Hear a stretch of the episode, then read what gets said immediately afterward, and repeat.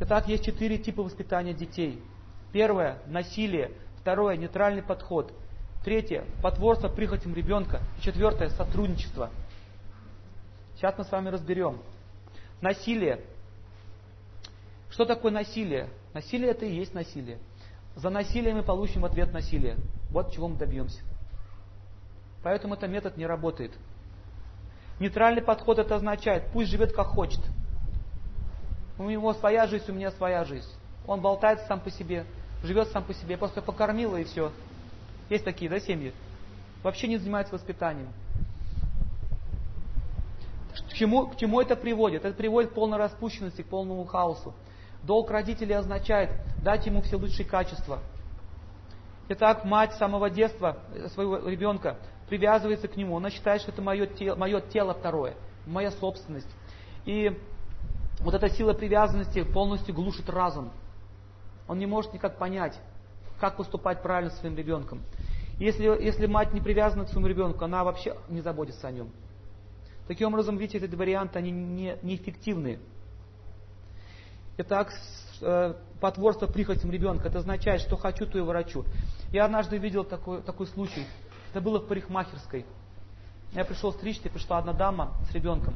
Ребенок зашел с зонтом. Огромный такой зонт. А мама вот так вот с этим ребеночком идет за ручку. И вот все люди вот так вот стали, вот так вот, вдоль стеночки. И он этим зонтом так крутил. Потом они зашли в кабинет, она стала игра, играть, а она делала себе педикюр. Вот этот ребенок взял лак и начал разливать на пол. Ну вот эти все э, работники, которые там были, эти девушки, они смотрят на него, говорят, ты что делать, дорогущий лак. И она, знаете, что сказала? Пусть мой ребенок балуется, я заплачу вам. Что ты еще хочешь разлить, дорогая? Я это видел своими глазами.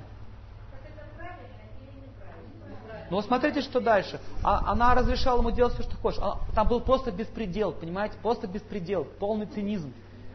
Она говорит, мама, я хочу вот это на это. Мама, я хочу вот это, хочу вот это. У меня есть один знакомый в Краснодаре, богатые люди. Ребенок говорит, мама, я хочу гномов, больших таких фарфоровых гномов, который один гном стоит там 500 долларов. Я хочу. Она берет телефон, говорит, сразу же звонит, говорит, привези мне гнома. То есть мы видим, что в богатых семьях дети настолько развращаются. Родители настолько их развращают, что потом они их мучить будут через некоторое время.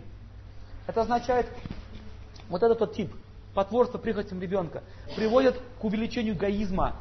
То есть они губят жизнь своего, своего ребенка. Такой человек будет страдать по жизни. Четвертый тип это сотрудничество. Самый лучший тип. То есть они сотрудничают с ребенком. А с самого начала они уважают его. Например, в Индии к ребенку обращаются на «вы». Отец говорит, дорогой мой сын, я твой отец. К сожалению, я вынужден тебя наказать. Пожалуйста, не обижайся, соизвольте стать в угол. Но это в культурных семьях, в аристократических. Так воспитывают. То есть э, люди, которые развиты э, духовно, они, они не посягают на свободу выбора. Даже если такой ребенок будет наказан, он не будет испытывать э, ненависти к своим родителям. Потому что он сначала объясняет, почему тебя накажу, потом он наказывает его. Нужно обязательно сначала объяснить, за что.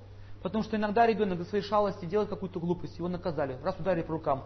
Он смотрит так глазами, хлопает, за что? Он понять не может. Он говорит, вот да за то. Вот за то. Он думает, ладно.